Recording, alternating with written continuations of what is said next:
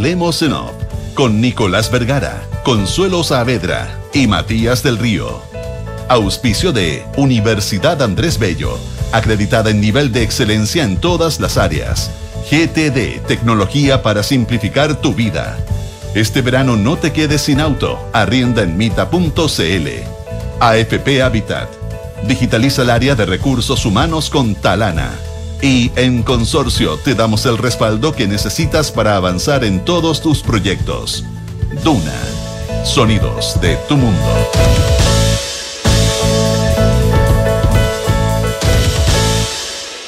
Muy buenos días, ¿cómo están ustedes? Son las 8 de la mañana con 6 minutos, junto a Consuelo Saavedra y a Matías del Río. Iniciamos una edición de, una nueva edición de Hablemos en Off en Radio Una en este día jueves 18 de enero del año 2024. Consuelo, Matías, ¿cómo están? Nicolás Consuelo, muy buenos días. ¿Cómo están ustedes? Muy buenos días. Eh, mejor que la ministra Baiza Rojas, yo al menos, no sé ustedes.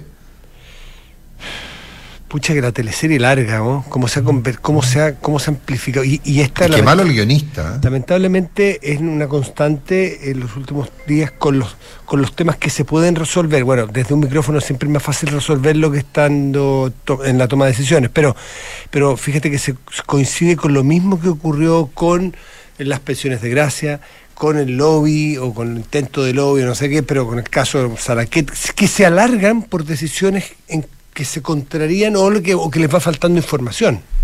¿Mm? En este caso, cuando Maiza Rojas anota y registra sus reuniones como lobby y aparece una nueva, una nueva reunión. Mm. Mm.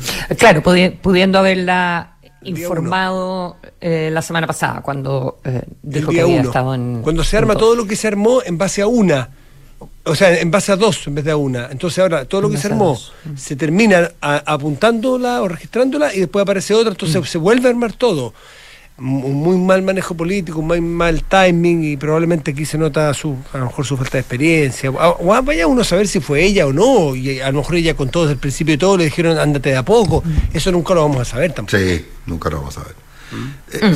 Pero con costos muy altos para su, para su trabajo. Finalmente abre una, una, una puerta a los parlamentarios. Sabemos que ella es una, una ministra que no tiene partido político, mm. eh, ¿verdad? Que ha, creado sus redes políticas más bien en, en, el trabajo en el gabinete, en un ministerio ultra sensible que está eh, con dos reformas muy importantes que se acaban de presentar, que son importantes para el gobierno.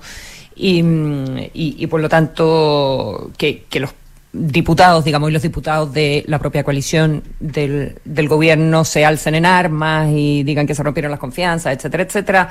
Eh, la verdad es que es una dificultad que en este minuto eh, su ministerio no, no, necesita. Así que.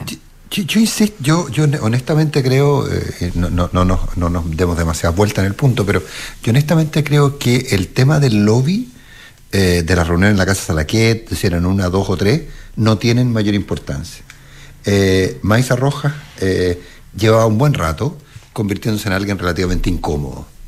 Eh, alguien incómodo eh, y, yo creo, yo personalmente creo que es muy complicado cuando tú pones en un cargo de esa magnitud a un técnico que además de técnico tiene unos niveles de visión única del tema, no una visión más general, más abierta del tema, es muy complicado.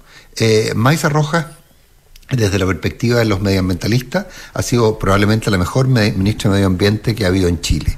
Eh, porque básicamente ella parte de la base de que eh, los proyectos en general generan daño y, dado que en general generan daño, los proyectos tienen que eh, los proyectos tienen que eh, o sea, tienen que cumplir una cantidad de requisitos. Es que, los proyectos en general generan impacto, no daño. No, no, por supuesto, pero es que el punto es que, es que el punto es que en, la lógica tú tienes que compensar, mitigar, en fin, etcétera. Eh, pero, pero, pero hay una lógica distinta, que es que no debe haber impacto y que además, desde la perspectiva de, de, de, de las convicciones de Maisa Rojas, por lo que uno le ha escuchado, ella, ella piensa que hay que mirar más allá que cuando hablamos de una desaladora no tenemos que pensar solamente en el impacto que genera eh, la desaladora localmente que le lleva agua potable a la minería o a una ciudad, sino que el efecto macro, el efecto global. O no solo el impacto negativo te refieres tú, sino que también que tiene efectos o externalidades positivas o, ella no las eh, es que ella, ella, ella básicamente me da la impresión que no se queda con esa segunda parte, porque ella lo ve mucho más amplio. O sea, una desaladora en Chile genera un problema global respecto del, medio ambiente, lo mismo que una planta de hidrógeno verde en algún lugar, etcétera, etcétera. Entonces, eh, yo creo que el problema de Maiza Roja es que había juntado una, estaba, había generado una, una junta de acreedores, por llamarlo de alguna manera, muy grande tenía pasivos con demasiada gente.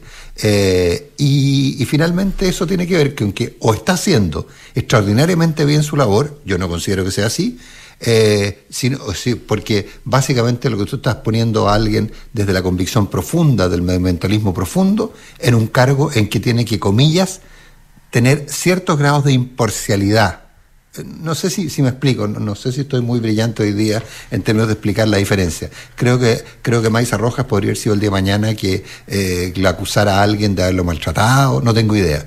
Podría haber sido cualquier cosa, pero Maisa Rojas en cualquier momento se iba a encontrar con esta aplanadora en contra. Puede ser. Vamos a ver ahora lo que ocurre con los parlamentarios oficialistas, que digámoslo también, paréntesis, no es que estén eh, reacios o rehúsen a votar proyectos que impulsa el gobierno eh, solamente en esta materia.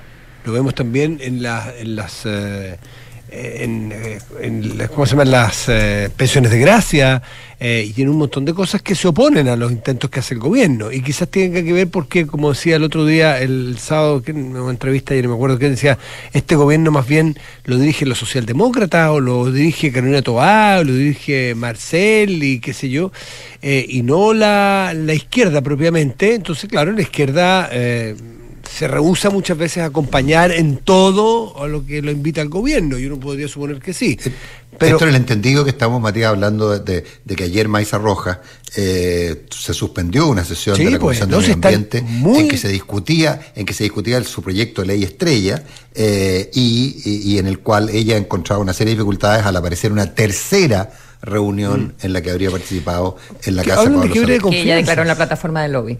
Claro, hablan de quiebre de confianza, desde el oficialismo, no del Partido Republicano. No, no, no. Entonces así es, difícil, pues. Y si no tiene mucha espalda política, y si en una, en una de esas, bueno, no sé, eh, va a haber presión, eh, y en los momentos, perdón, en la, estamos en una circunstancia donde se presentó la semana pasada lo de permisología, donde, el, donde Maiza Roja y su ministerio juegan un papel relevante, muy relevante, para sacar adelante, el presidente ha dicho, este es el año del crecimiento, este es el año del despegue, y eso requiere mucha inversión y requiere que actúe de una manera muy rápida, muy diligente y a lo mejor con algunos cambios de criterio en las materias medioambientales, cambios de criterio sutiles siempre respondiendo o, haciéndose responsable del medio ambiente, obvio, pero es un cargo que se va a poner más complicado todavía. Si tú no tienes espaldas políticas, pucha que va a ser difícil eh, que ese jugador en, en, la oncena que tú necesitas para llevar adelante este gran proyecto del gobierno de la permisología o la modernización, es difícil. Es, como un jugador que esté lesionado. Tú tienes que tener jugadores que estén plenos perdón la analogía del fútbol que le Sí, sí, yo me estaba perdiendo con la analogía, con la analogía futbolística, pero, pero que, tiene, que, tiene alguna limitación, la tiene, en algo que es muy relevante y en algo en que ella es vista más como, eh, ella es vista más como un problema que como parte del problema que como parte de la solución por muchos de los actores políticos. 8 con 14. Matías, ya que estás ahí, haz tú los honores de nuestra invitada. ¿Cómo no? Y además es un honor, pues la hemos entrevistado varias veces en otra, en otros papeles, en otros, en otros cargos. Yo recuerdo haberla entrevistado un par de veces cuando dirigía la Corporación de Trasplante y nos abría los ojos sobre el cómo hacer más, mejor y cambiar nuestra cultura respecto de los trasplantes. Y entiendo que Chile logró cosas muy importantes en materia de trasplante. Bueno, hoy día está en un rol distinto, más político, más, más arriba, si se quiere, y muy, muy importante, que es el Colegio Médico. Recibimos a Ana María Arriagada, que asumió ayer como nueva presidenta. Ana María, un gustazo de tenerte aquí en esta condición ahora. Muchas gracias, gracias a ustedes, a Nicolás, a Consuelo, que están ahí a distancia, a la Radio Duna. Buenos días. Buenos días. Eh, hasta antes de ayer probablemente era posible eh, eh, ¿cómo se ausentarse o excusarse a los problemas porque todavía no estaba en la mesa pero a partir de ayer y los problemas son inmensos y son todo el día. ¿Y por dónde partes, Ana María? ¿Cuál es, cuál es, cuál es, tu cuál es la prioridad de la mesa? ¿Cuál es la preocupación más grande que tiene la mesa al asumir estos tres años el Colegio Médico? Bueno, la mesa tiene fundamentalmente una preocupación actual por el tema de la crisis de ISAPRES y lo que eso está desestabilizando o puede desestabilizar al sistema en su conjunto. En segundo lugar, eh, nos preocupa por supuesto el tema de listas de espera, que serían los dos problemas como sanitarios más urgentes. Eh, tenemos también la mirada puesta en las urgencias, porque son sitios además de agresiones al personal de salud, eh, que también es un tema que hemos relevado. Eh, bueno, y por último, temas que tienen que ver más como con la mirada hacia adentro, la mirada más gremial. Nuestra lista igual está como bien volcada a también acompañar el desarrollo de la profesión de principio a fin. Eso sería como nuestra carta de navegación, nuestras preocupaciones hoy día, que son súper compartidas, porque los problemas, la verdad, están acá y nos preocupan a todos sin duda el tercero nos llama la atención y, me encantaría que alcanzáramos a llegar a ese, pero ya que, ya, que tú pusiste el orden, eh, eh que el eh, la definición que hacen ustedes es que el sistema completo está en riesgo. ¿Qué parte del sistema está en riesgo de la perspectiva del Colegio Médico? ¿Qué se ha hecho y qué se, qué se ha hecho? ¿Qué no se ha hecho y qué se puede hacer para resolverlo? Eh, bueno, la verdad es que nosotros tenemos en, Chile un sistema público y privado que obviamente es parte de nuestra realidad, es algo que nosotros eh, asumimos y que obviamente queremos mantener, porque son sistemas que eh, bien regulados funcionan bien y pueden funcionar sin duda mucho mejor. muchos de nosotros trabajamos en los dos sistemas público y privado. El sistema privado aporta bastantes camas, aporta además fuerza laboral. O sea, ustedes no están por refundar. No, no, no, no, nosotros no estamos por refundar, eh, seríamos bien irresponsables en eso, digamos. Todos los sistemas de salud que han cambiado en el mundo, por lo demás, lo han hecho en una década. Eh, y pensando como en experiencias de, comparadas de los Países Bajos, en fin. Entonces, la verdad que eh, nosotros en esto eh, somos obviamente em, parte del, sistema, vivimos ahí, trabajamos ahí y por lo tanto no estamos por nada refundacional y por eso nos preocupa porque es una crisis que parte por las ISAPRES, em, afecta en primer lugar a los pacientes, sobre todo a pacientes con preexistencia, pacientes que están con enfermedades crónicas, em, afecta también al personal de salud, este, este es un tema que afecta a los prestadores privados, o sea, las clínicas, eh, retrasa por esta relación que hay, que es parte del problema de la integralidad, ¿no? De la relación con las ISAPRES, los pagos, eso por supuesto se traduce también en un retraso de los pagos por prestaciones al mundo médico eh, y al personal de salud. Eh, y por lo tanto, además impacta en las listas de espera y yo veo ahí también una oportunidad cuando tú me preguntas, Nicolás, cómo lo vemos, como qué soluciones. Yo creo que lo más interesante es que de alguna manera, como esta es una crisis tan grande, obliga a todos los actores políticos a ponerse al servicio porque claramente va a afectar a este gobierno, al siguiente y a los dos que siguen. Por lo tanto, nadie puede decir, no, aquí yo saco mi mirada como cortita electoral, sino que es una obligación salir a resolverlo. Ya y yo creo que en eso el mundo político se está moviendo correctamente. Eh, y además obliga a mirar el sistema en su conjunto y por fin podemos cristalizar tantas discusiones que llevamos una década o más teniendo sobre el rol de FONASA, de la superintendencia, eh, lo que pasa con las licencias médicas. Entonces, yo creo que hay una tremenda oportunidad eh, que es casi equivalente a la magnitud del problema. Mm. Ahora, yo sé que es una caricatura, estamos conversando con Ana María Arriaga, la nueva presidenta del Colegio Médico, además le agradecemos que esta es la primera entrevista que da. Eh, en, la caricatura es, bueno, eh, vamos a salvar a las ISAPRES que eh, están con esta deuda gigantesca, que no pueden pagar porque van a quebrar. Esto va a ser un salvataje a las ISAPRES y además se va a pagar con dinero de los propios cotizantes. Eso es como el titular que uno ve en, en este minuto. ¿Podrías como eh, explicarnos eh, cómo lo ves tú, de qué manera poder asegurar la subsistencia de un sistema en el que se atienden por lo menos dos millones de chilenos y que además tiene todas estas implicancias en la, en la red pública que, tú explicabas. ¿Cómo, ¿Cómo llegar a un acuerdo en el mundo político em, que, que, permita que el, que el sistema eh, sobreviva, más allá también de la, de la ley larga, de las reformas que se le quieran hacer? Bueno, nosotros em, ayer conversábamos con, con, el equipo de la mesa directiva y, llegamos como una cuña propia, ¿no? Que es como decir, como que la ley corta se queda un poco corta. Eh, en el sentido que, eh, claro, la ley corta surge de una certeza, que es como, o la obligatoriedad de una certeza, que es eh, la sentencia jurídica, que hay una sentencia que hay que cumplir. Y eso, con todo lo bueno y lo dramático que puede hacer, al menos pone como una especie de marco, una obligación de cumplir. Em, creo que eso es como el finalizar un proceso muy largo en que muchos actores efectivamente, em, yo no fueron un poquito como eh, naive o quizás em, un poquito perezosos, digamos, en hacernos cargo de lo que las ISAPRES eran en el tiempo. Eh, de alguna manera veíamos como la judicialización iba aumentando, veíamos que habían como em, eh, ciertos dictámenes ¿no? Que limitaban la tabla de factores, sin embargo, como que había unas interpretaciones que permitieron que el sistema siguiera, siguiera funcionando hasta que esto explota en el fondo. Entonces hoy día, la verdad, nadie se sorprende y varios son un poco responsables de la situación de las ISAPRES.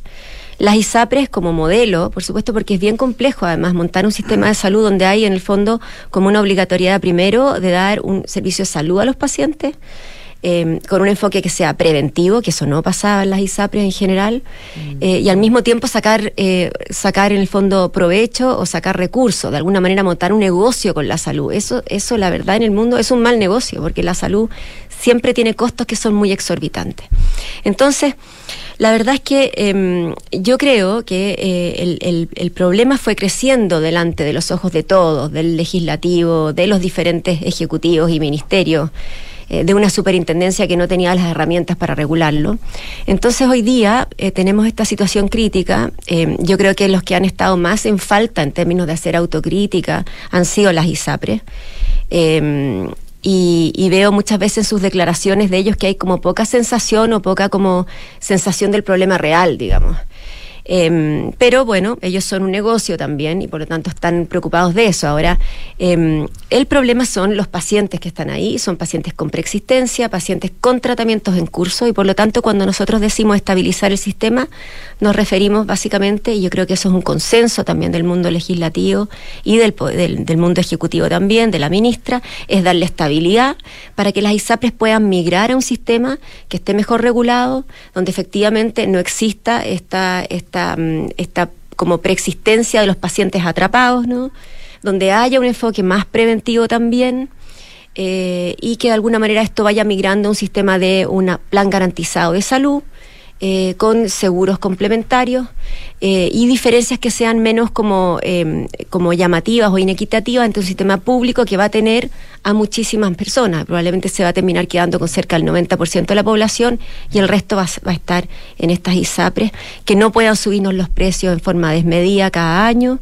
O sea, creo que de alguna manera van a ser como unas ISAPRES, pero con un funcionamiento claramente muy distinto. Pero, hubo un ¿será posible? En el gobierno del presidente Piñera hubo, un proyecto, esto me acuerdo el ministro Mañanich haber escuchado hablar algo de esto, que había que migrar a un sistema distinto, más amplio, esto del primer piso, el segundo piso pero no voló ni siquiera en la época del gobierno del presidente pero tampoco pero perdona pero tampoco estaba pero tampoco estaban los fallos judiciales pues. Entonces tampoco había una, una discusión sobre una deuda que había que pagar es que más, es que más interesante todavía pues Consuelo porque esa y esto yo se lo he escuchado en conversaciones a, senadores de Renovación Nacional ese dirigente de la derecha si se quiere eh, en que en que hay que necesariamente para darle sostenibilidad a esto y lo decían antes antes de esta crisis y eso le da más validez porque tenía no tenía no estaba hecha al calor de la urgencia de que de que puede colapsar el sistema.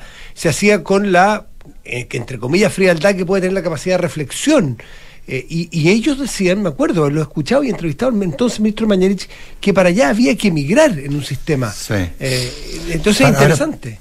pero Ana María, pero, pero hay un punto. Tú, planteas, eh, y me parece súper interesante, que probablemente cuando esto transite, finalmente, tú hablas de 10 años, estamos hablando de un periodo largo, cuando esto transite, más del 90% de la gente se va a atender en el sistema público. Eh, primero que nada, hoy día hoy día no es muy muy distinto el porcentaje, pero pero pero pero va a cambiar en términos de la calidad, el nivel de exigencia va a cambiar respecto a quienes van al sistema público. Eh, el tema práctico es que eh, me da la impresión de que con eso lo que se lograría sería estratizar más aún el, el, acceso a la salud, convertirlo más aún en la lógica de quien más tiene es quien va a poder pagar un seguro caro, me parece difícil pensar en que si se está hablando de una lógica de un seguro, es decir, que, sea, que ya no sea la obligatoriedad de la cotización, ¿por qué hoy día a las ISAPRES se les exige lo que se les exige? Porque la cotización de salud es obligatoria. Por lo tanto, ellos forman parte de un sistema de seguridad social.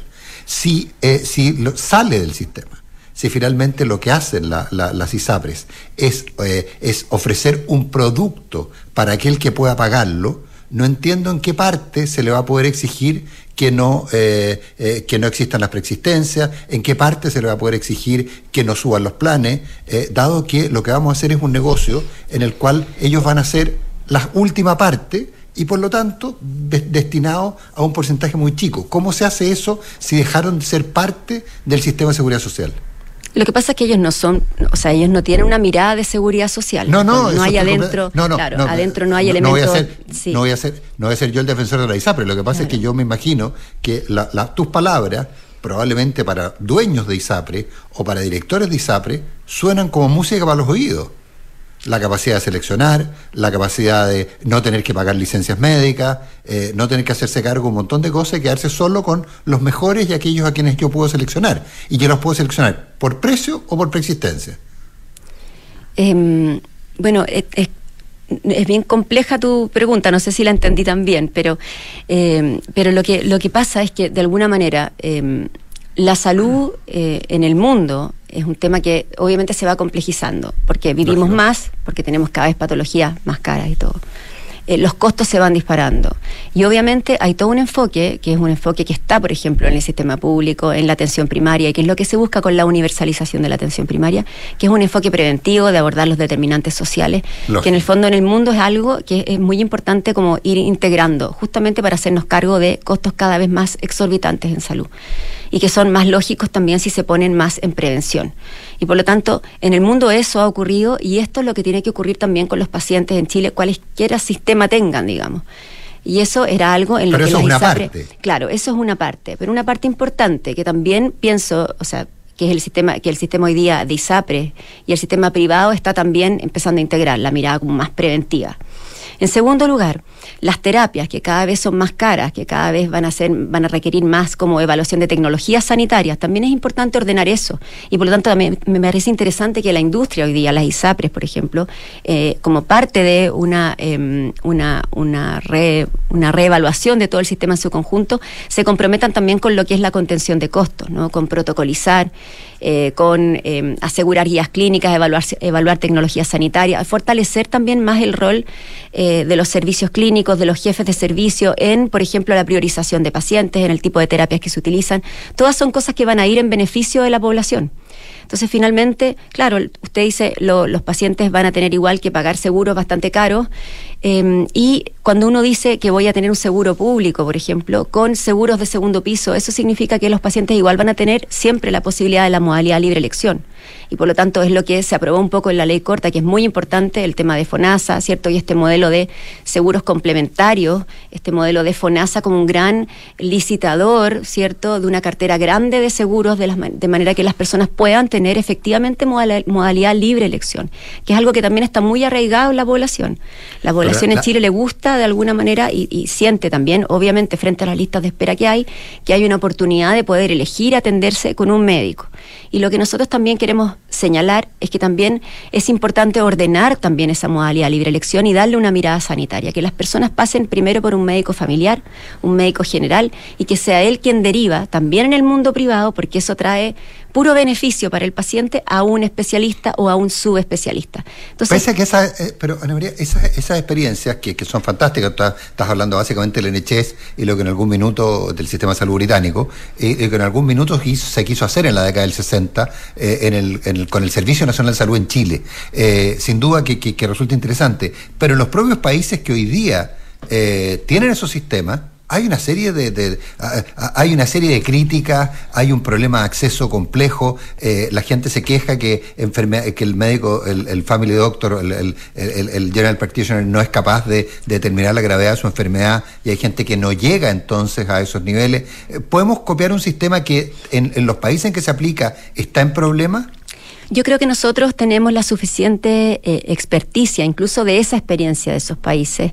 Tenemos además eh, un conjunto de, conocimiento de salubristas, de gestores de salud, eh, tenemos también economistas de la salud, tenemos potentes universidades y centros levantando no solo datos, sino que información, experiencia. Yo creo que Chile tiene la fortaleza y además en su historia frente a la salud, a la salud pública, a las grandes cosas que Chile ha derrotado y ha enfrentado, eh, yo creo que esta es un momento en que Chile tiene la oportunidad, tiene la expertise para poder justamente aprender de esas oportunidades, Nicolás, y hacer un modelo que mm. sea para nosotros. Ana María, pero podemos tener todos los especialistas, todos los centros, toda la investigación, los diagnósticos, y está demostrado otra vez lo mismo que dije antes, que se demuestra en distintos ámbitos. Y esto se ve, por ejemplo, en materias de AFP, que no vamos a hablar de eso porque no es tu tema, que podemos tener los diagnósticos hechos por los especialistas más fantásticos, que podemos tener tomos y tomos de diagnóstico y experiencia y estudio pero si no hay voluntad política, si no hay capacidad de diálogo, no hay capacidad de acercarse a mínimos comunes, vamos a estar otros 15 años. Bueno, nosotros como colegio esperamos em, poder... Esa labor del colegio me imagino que es clave, ¿no? Claro, exactamente, y eso es lo que quería decir, que nosotros esperamos ser justamente un punto como de, de, clivaje o de reunión o de diálogo para los distintos actores. Los distintos actores no son desconocidos para nosotros, obviamente. Muchos de ellos son médicos, otros son de otras especialidades que también es muy importante integrar. Yo veo la verdad, em, tanto en la discusión de la ley corta como en las discusiones que se han dado sobre reformas, Em, veo un, un, espacio importante de diálogo y de acercamiento. Em, sin ir más lejos, la, la comisión que dirige eh, Baeza en el, en, la, en, el, Senado, donde está el senador Castro también, la verdad que ha reunido eh, especialistas, eh, médicos de distintos lados, de distintos pensamientos, de distintos centros de pensamiento.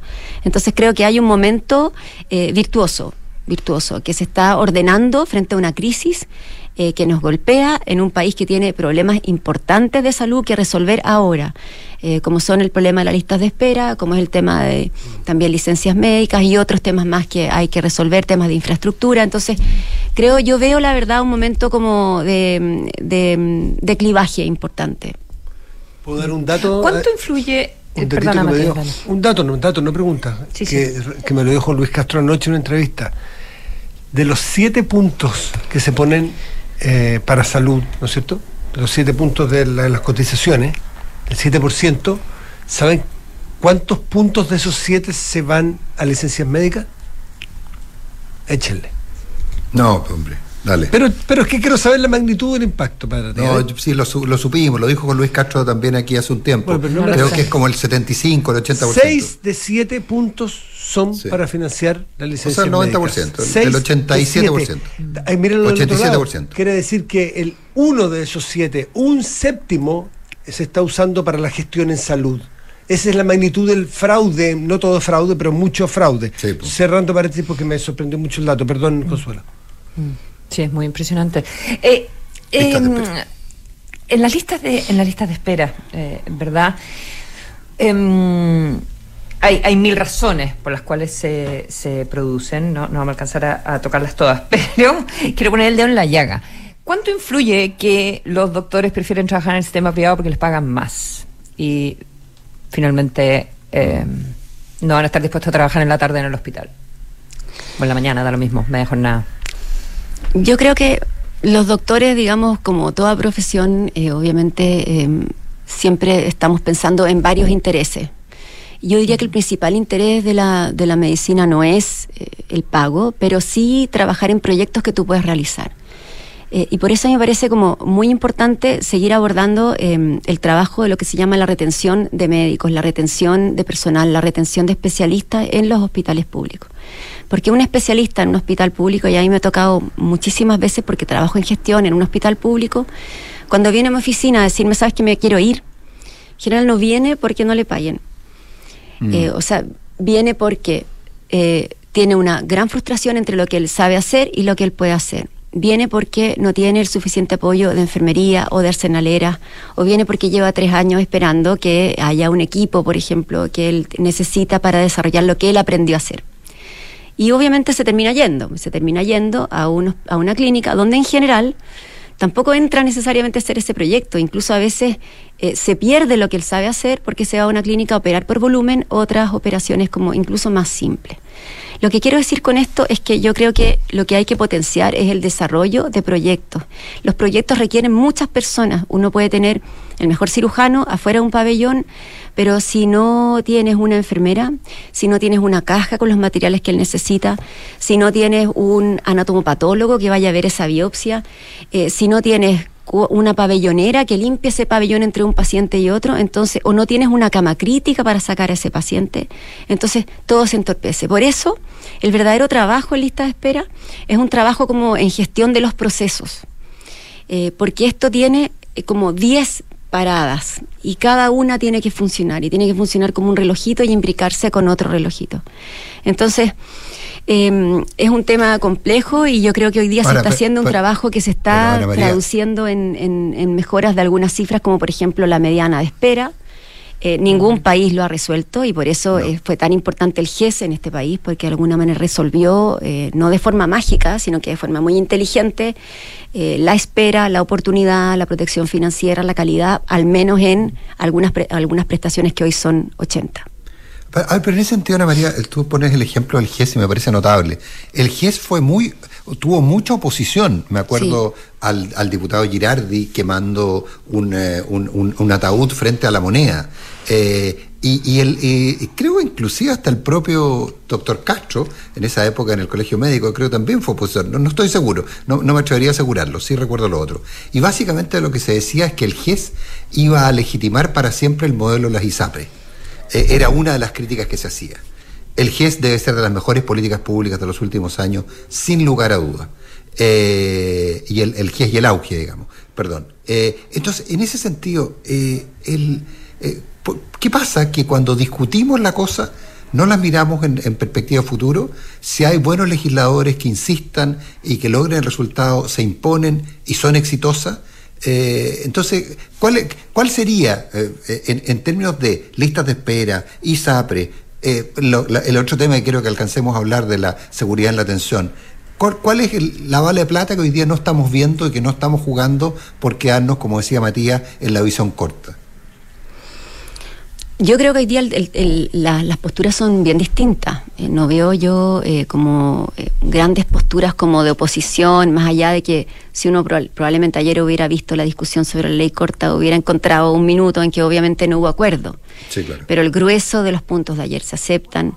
se sigue discutiendo, tenemos hasta mayo, yo espero que, y obviamente la idea es sacarla antes de mayo, la ley corta, ha dado cierta estabilidad junto a otras eh, em, a, otros, a otros puntos que tienen que ver con el presupuesto, con esto del cálculo del IXA, que lo esperamos en febrero en su efecto. Hay un superintendente, una ministra, eh, un, poder legislativo que se está como ayornando. O sea, yo hoy día no veo eh, ese ambiente como, como claramente muy polarizado de lo que fue el GES.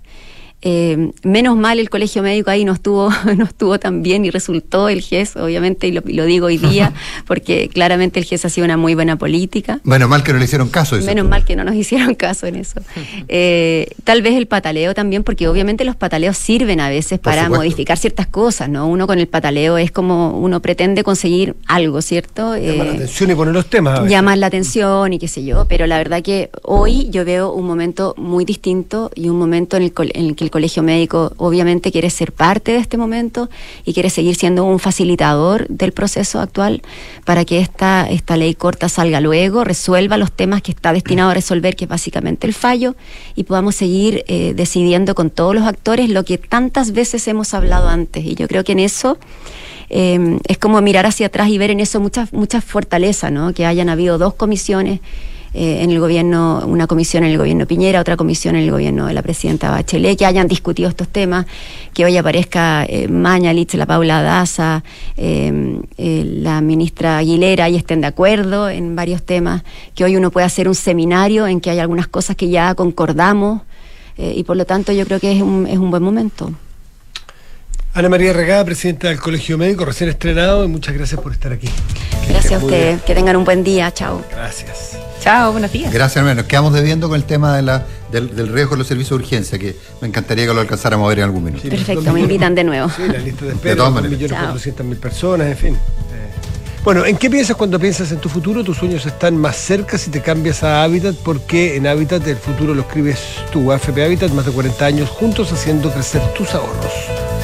La cuenta más de Banco Consorcio es la cuenta vista que te paga un 8,75% de interés anual por el saldo en tu cuenta. No hay otro igual. Solicítala 100% online en consorcio.cl. Universidad Andrés Bello, acreditada internacionalmente por cinco años, acredita, perdón, internacionalmente por cinco años su hospital de simulación clínica, un paso más para certificar con estándares globales la formación que entrega a sus estudiantes. Los amigos de GTD nuevamente nos sorprenden. GTD es distribuidor Starlink autorizado y la mayor cobertura de fibra óptica se une con la mejor conexión satelital para brindar la más alta continuidad operacional a las empresas. En GTD hace que la tecnología simplifique tu vida. Desde la app Talana revisa solicitudes y gestiona la información de tu equipo fácilmente y desde un solo lugar. Talana, tecnología humana. Si eres fanático del sur, sus montañas, sus volcanes y sus ríos, bueno, eres fanático de Mita Rentacar, porque están presentes en Temuco, Concepción, Puerto Montt y Punta Arenas. No esperes más y arrenda tu auto. Hazlo en mita.cl.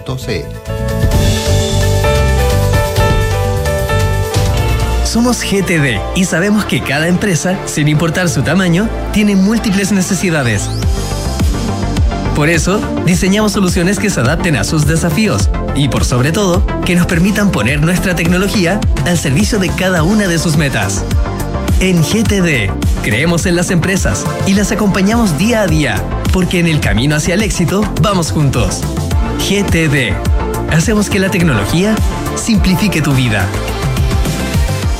¿En qué piensas cuando piensas en el futuro? Quizás te imaginas descansando en el campo o haciendo ese viaje que siempre soñaste. Esos sueños están más cerca si te cambias a Habitat, porque somos la AFP número uno en rentabilidad en todos los fondos desde el inicio de los multifondos. En Habitat, el futuro lo escribes tú. Cámbiate en afphabitat.cl. AFP Habitat, más de 40 años juntos haciendo crecer tus ahorros. La rentabilidad de la cuota de todos los fondos entre el 27 de septiembre de 2002 hasta el 4 de agosto de 2023. La rentabilidad es variable por lo que nada garantiza que las rentabilidades pasadas se repitan en el futuro. Infórmese sobre la rentabilidad de su fondo de pensiones, las comisiones y la calidad de servicio de las AFP en el sitio web de la Superintendencia de Pensiones www en Mita Renta Car y Leasing Operativo somos mucho más que autos para disfrutar. Somos mucho más que flotas para las industrias que mueven el país. Somos servicio de excelencia y seguridad. Somos innovación y cuidado por el medio ambiente. Además, en Mita somos referentes en la movilidad para empresas de norte a sur, como también para las personas que hacen de su vida un constante movimiento.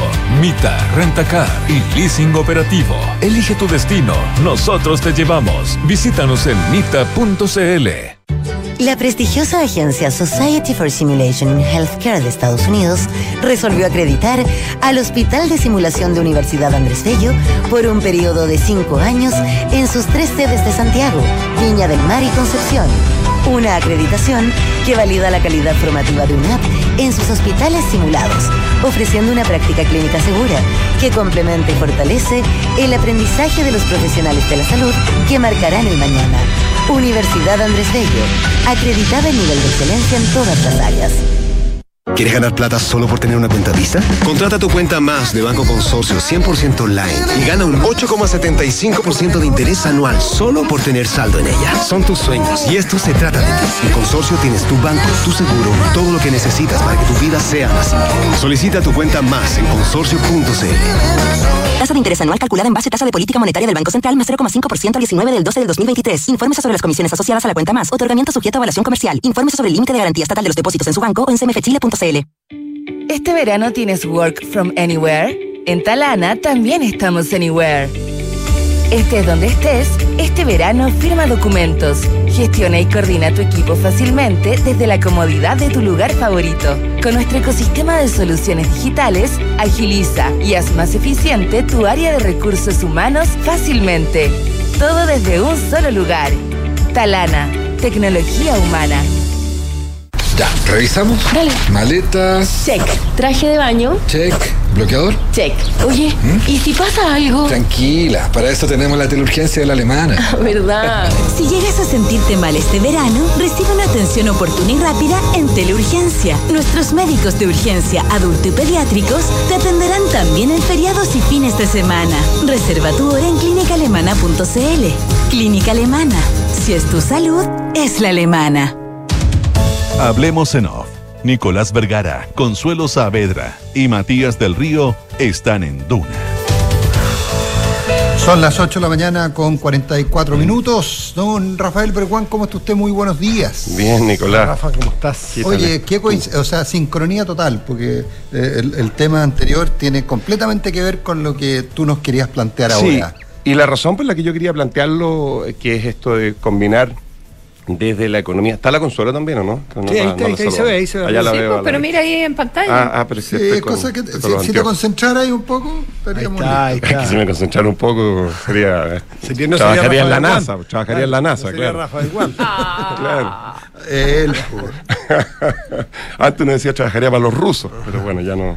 Ya Están medio- no. Están medio venidos menos esos gallos. Ya. Oye, hablando en serio, eh, ayer yo escuchaba a, a- a Matías entrevistando, conversando, ¿no es cierto?, con la Josefina Ríos sobre el tema del calvo Maquena y entrevistando a un médico, que es una especie de vocero, ¿no es Doctor cierto? Godoy, sí. Doctor Godoy. Súper interesante esa entrevista. Después está este tema que yo leí al menos dos editoriales esta semana sobre un tema terrible, el tema de los fallecimientos durante la espera, ¿no es cierto? 44.000 personas. Claro, y el martes justo me invitan, el martes pasado en la mañana estuve en AmCham en un panel con el ex ministro Mañalich y la ex ministra Molina, Elia Molina, actual diputada, y yo para conversar un poquito sobre salud y economía. Era, pero coincidió todo. Y además usted hoy día entrevista, ¿no es cierto?, a la nueva presidenta del Cornello, creo que además la entrevista estuvo súper buena, ¿no es cierto?, clara. O sea, y, y- y ayer además, este es el último punto que levanto, no, no estoy, no tengo que justificar esto, pero para ponerlo en el contexto, ayer estaba mirando en el Senado, en la Comisión de Salud, resulta que se, el Ministerio de Salud ayer expuso en esta Comisión de Salud del Senado la situación de las listas de espera y sus efectos y partió hablando para justificar lo que están haciendo, y esto es autorreferente, pero no personal, institucional. La primera lámina de la presentación del ministro de Salud, esto es a propósito de lo que se conoce como centros regionales de resolución. No sé si han escuchado hablar de eso. Son los CRR. Esta cuestión es súper importante porque está cambiando radicalmente algunos indicadores de los centenares que hay en el mundo de la salud, por supuesto, pero que son muy relevantes para reducir la lista de espera. Y quería hablar un poquito de eso, porque su primera lámina dice, mira, lo que estamos implementando, lo que hicimos en el 2023, que tuvo efectos súper relevantes, tengo las cifras acá y nosotros las conocemos en la Comisión Nacional de Evaluación y Productividad, lo vamos a multiplicar por dos y por tres durante este año y el próximo. Y la primera lámina decía, llevamos ya del orden de 10 de las 20 recomendaciones que hizo la Comisión de Productividad en su momento en un estudio sobre eficiencia en quirófano para listas de espera y luego atención primaria de salud. Entonces como que Hablamos se acá juntó de todo. eso, tú, tú lo expusiste. ¿Te acuerdas acá. alguna vez? Entonces, entonces yo quería, pucha, no soy yo, no soy el experto en salud, sí, obviamente desde la economía puedo decir algunas cosas, pero la comisión se ha metido en en esto y en un momento en el cual todo es medio vaso, ¿ah? todo es, no somos capaces de resolver los problemas, todo, todo es el desafío para adelante, es tan gigantesco en esta área probablemente como en ninguna. Yo igual quería plantear que han pasado cosas los últimos meses en esta materia en Chile que son cuantitativamente relevantes y por lo tanto tienen un impacto en bienestar gigantesco. Entonces, quizás podemos conversar un poquito sobre retomar un poco lo que fue el diagnóstico en su momento, hablemoslo en las dos direcciones, de los temas de, de- cirugías en pabellones, de lo que ha hecho el gobierno en estos últimos meses y lo que pretende multiplicar por dos y por tres este año y el próximo. Eh, recuerden ustedes el contexto, eh, y yo sé que hay mil temas más. Entonces, esto se va a enfocar un poquito en lista de espera y en cómo, básicamente, eh, no en cómo eliminar la lista de espera, porque cualquier persona con algún grado de conocimiento del desafío sanitario global sabe que las listas de espera no se acaban, lo que se acaba es el tiempo que una persona espera en la lista de espera. Pero una vez que tú sacas a alguien a la lista, inmediatamente hay dos o tres esperando para entrar a la lista de espera. Por eso está la parezca- por eso el auge eran garantías Bueno, explícitas y con bueno. un plazo determinado. Y yo estoy contando un hecho que es, es que es factual, o sea, no estoy emitiendo un juicio de valor. O sea, aquí nadie, el que diga vamos a eliminar la lista de espera, en realidad está prometiendo algo que no tiene ningún sentido de realidad, pero lo que uno sí puede hacer, que es lo que estas- est- estos centros de, por ejemplo, resolución eh, regionales que el gobierno ha implementado, hoy día hay siete y va a poner 12 más este año y 15 más el próximo, eh, tratan de hacer. Mira, el tema en los, en los pabellones, les recuerdo lo que conversamos en su momento, y me da un poquito de lata porque lo decía recién la presidenta, no agarré el nombre de la nueva presidenta. Ana María. Larrega. Lo Ana María Larrega. Lo decía Ana María recién y lo decía con mucha claridad. Eh, hay mucho de lo que estaba pasando en pabellones, que es donde tú quieres hacerte cargo de la lista de espera para cirugía. Eh, y en general son cirugías electivas, con eso pareciera que es algo que uno decide hacerse porque sí, pero la idea es separar de las GES, que están como garantizadas y por lo tanto entran más rápido. Son urgencias. Son urgencias, pero que algo no sea urgencia no significa que no te afecta la calidad de vida de una manera tal que eventualmente podría ni siquiera permitirte trabajar como un reemplazo cadera, no sé, estoy, ya, bueno, para ponerle un contexto. Rodilla. Claro. Pero un- un o sea, eh, no todo tiene que ser alguien que está en este momento en una situación crítica de salud porque podría morir hoy, pero tienen muchas cosas que impiden que uno pueda desempeñarse normalmente en su vida cotidiana y por lo tanto terminan deprimiéndote y, y transformándote en un incapacitado. Entonces, esto tiene mucha, mucha importancia también. Bueno, lo decía ella, muchos de los desafíos eran desafíos de gestión. Eh, uno como economista o como crítico tiende a pensar, aquí lo que falta es plata, lo primero, ¿ah? y el economista quiere reducir la cantidad de plata que se gasta, primera señal de alerta, primera señal de alerta, los informes de la Comisión de Productividad en el ámbito de la salud, que ya son dos, y estamos haciendo un tercero sobre, sobre insumos, pero los informes, los dos anteriores, eh, atención primaria y, y quirófanos, lo que hacía era hacer recomendaciones que para poder implementarlas requerían no menos gasto, eficiencia, sino que más gasto, pero una proporción de aumento en el gasto mucho menor que el impacto que iban a generar. En el primero de quirófano, con un 7% más de gasto, generábamos 35% más de eficacia. Prestaciones. Ya, quiero poner ese punto sobre la mesa, porque ese es otro punto relevante. Cuando pensamos en salud también, que es una aproximación válida, uno se pregunta cómo vamos a ser capaces de financiar estas cosas. Bueno, la pregunta quiero ratificarla, porque incluso desde la Comisión de Productividad, que, nos presionan desde Hacienda para que, para que digamos cómo ahorrar plata, la verdad es que las recomendaciones siempre vienen acompañadas con más plata, no con menos. ¿ah? Pero, pero, pero más plata que sea costo eficiente y que reduzca el costo promedio. Yo recuerdo que en el tema quirófano, por ejemplo, nos encontramos con que a pesar de una lista de espera del orden de 300.000 personas en este ámbito, el de las cirugías electivas, ¿ah? no GES, 300.000 personas, todo esto exacerbado durante la pandemia por razones obvias, resulta que los pabellones funcionaban de 8 a 5 en horario institucional. Estoy haciendo una... ah, ese es el horario institucional eh, y sin turnos. Y lo decía muy bien recién la, doctora. Decía, mira, aquí hay un conjunto de personas que tienen que cumplir un rol en el pabellón, pero la pega es secuencial. Entonces resulta que eh, la persona que tiene que hacer la cirugía partía a las 8.40, todos estos son números reales, 28 hospitales de alta complejidad. En Chile, 80.000 cirugías observamos en un periodo de dos años. Pabellón promedio partía a las 8.40. Ya uno se pregunta por qué el horario institucional es de 8 a 5 y no es Joe Ramos, que en ese tiempo predicía la comisión que hoy día yo presido, decía, si a mí me quieren operar a las 4 de la mañana y me garantizan que se va a hacer bien, un día sábado yo lo hago. Si yo necesito que me operen y hay una persona que está dispuesta a hacerlo y la compensamos como corresponde y todo, este es un desafío, esto es una crisis, hay que hacerlo. Bueno, esto era de 8 a 5 pero además partían a las 8.40 y terminaban a las 3.10, en promedio. Hay mucha heterogeneidad. Ahora resulta que con la implementación de estos centros, que ya como digo son siete, en la presentación ayer de la Comisión de Salud en el Senado, lo que mencionó el, eh, bueno, eso significaba que eran 3,4 cirugías por día. En el NHS que mencionaba Nicolás, yo venía escuchando con mucho cuidado con el teléfono en la oreja, porque me, me robaron el teléfono hace dos semanas. Así que venía caminando, arriesgando mi teléfono por ustedes, escuchando a Nicolás en la entrevista anterior decir, Cómprate, uno, cómprate unos audífonos inalámbricos. por oye, súper buen punto, pero es, que se- pero es que me avisaron que estaban entrevistando a la doctora cuando yo venía medio camino. Bueno, pero el punto es que eh, Nicolás hablaba del NHS, la Consuelo, ¿no es cierto?, en Londres, conoce muy bien esto. Es algo que en la comisión usamos como un benchmark. Inglaterra no es un benchmark para nosotros, es, es un, es un objetivo ¿ah? Que parece inalcanzable, pero el NHS tiene muchas características parecidas al- sistema chileno. Allá el número de operaciones comparables por, por pabellón por día era del orden de 5,7, en Chile era 3,4 porque partimos muy tarde terminamos muy temprano, después podemos hablar de eso. Bueno, ahora con estos centros, en una cosa bien específica, que es básicamente, eh, son patologías que requieren una cirugía, pero que pueden ser ambulatorias. ¿Ya? Eh, esto, esos son lo que son estos centros regionales de resolución. Pero esto es una parte muy importante de la lista espera. O sea, si tú te haces cargo de esto, sacáis 65% más o menos de la gente que está esperando. Y podéis dejar entonces espacio para otras cosas. Si igual esa gente hay que hacerse cargo. Resulta que eh, con la implementación de estas medidas, que ahora resulta que los pabellones ya no parten a las 8.40, están partiendo a las 8 y cuarto en Chile. Bueno, eso más la extensión de 8 de la mañana, ya no a las 5, pero a las 20 horas, significó, significó que durante 2023, en una muestra de 5, o sea, esto es una muestra que la, que la quieren ahora extender a 15, 20 y tantos casos más, pasó de 5, de 3,4 a 5. Y significó una reducción por implementación, por ejemplo, de digitalización y adecuado seguimiento de los pacientes que tenían que operarse. Antes se perdía 9% de las cirugías porque la gente no llegaba.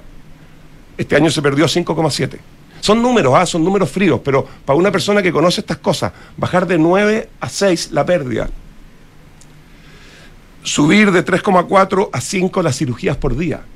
Si tú esto lo masificas, el impacto de esto es que tú terminas utilizando los pabellones 20% más. Es como que hubieses aumentado la infraestructura en el país de salud en 20%. ¿Tenemos conciencia de lo que significaría eso en términos de recursos? Sin embargo, lo hicimos con la misma infraestructura. Eh, entonces, esto pasó ahora en el 2023, pero esto pasó en cinco lugares. El compromiso ayer ante el Senado es que va a pasar en 15 y en 20 en los próximos dos años, adicionales. O sea, vamos a estar con cerca de 40.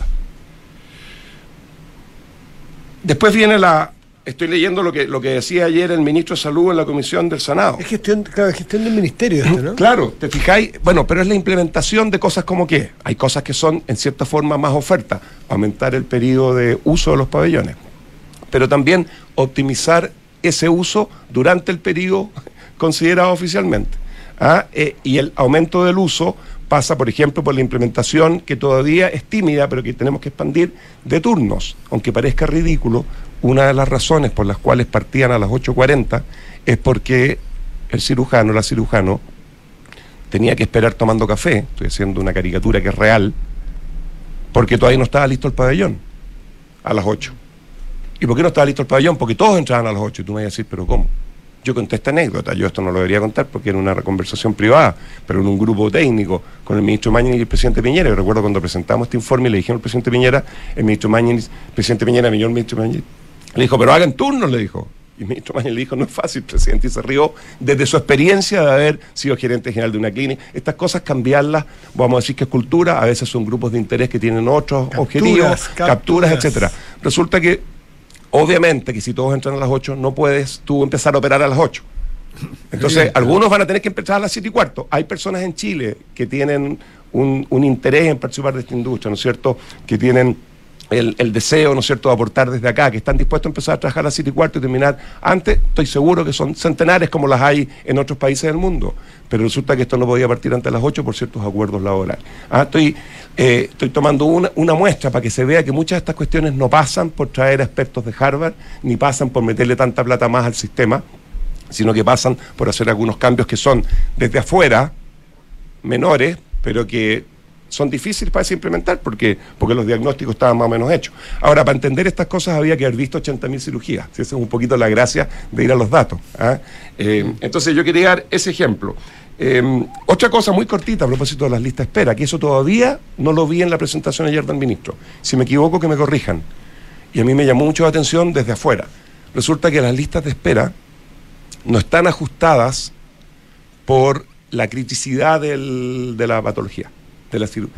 Entonces, alguien me va a decir, bueno, pero son listas de espera, el que llega primero tiene derecho a que lo atiendan primero, pero es que en un sistema en el que la mm. autoridad está mirando desde arriba un objetivo público, si tú vas a tener a la persona que tiene algo crítico 10 puestos más atrás, cuando llegue va a estar tan grave que uno o va a morir o dos va a tener que estar ocho días recuperándose ocupando una cama que debió haber sido ocupada por durante ocho días por tres, 24 personas, si se hubiese hecho ambulatoriamente.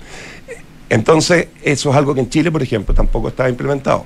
¿Ah? El, porque eso además, claro, porque eso además te permite disminuir el tiempo de la espera que uno ayer uno de los datos que se entregaba era hay más gente esperando para la cirugía, ¿verdad? O para las atenciones eh, en general, pero se ha logrado disminuir el tiempo que la gente espera. Y uno dice, pero ¿cómo hay más gente, pero esperan menos tiempo? Eso probablemente tiene que ver con decir, bueno, voy a descartar, voy a apurar, digamos, este tipo de cosas que son más rápidas o que son ambulatorias, las que tú decías, o voy a apurar la que es crítica eh, porque, porque esa persona se puede morir o puede empeorar y luego tampoco la puedo mejorar, ¿verdad? Sí, un manejo que no puede necesariamente ser eh, por orden de llegada. Efectivamente, entonces te fijas tres bullets, eh, turnos, ¿ah?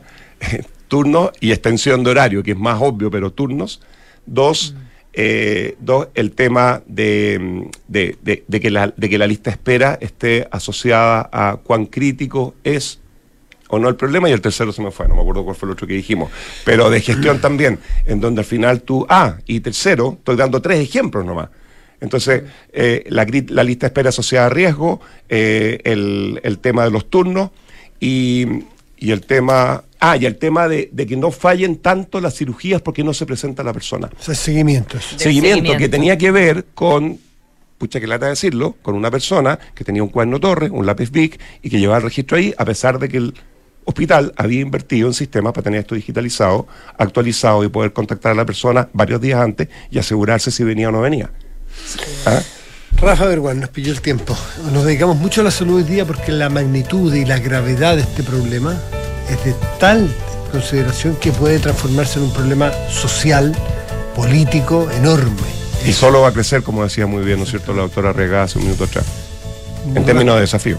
Nicolás Consuelo, Rafa. Eh, nos vemos Chao, mañana. Que Nos quedamos día. Chao. preocupados pero esperanzados. Chao, Consuelo. Buenos días. Chao. Nos vemos mañana.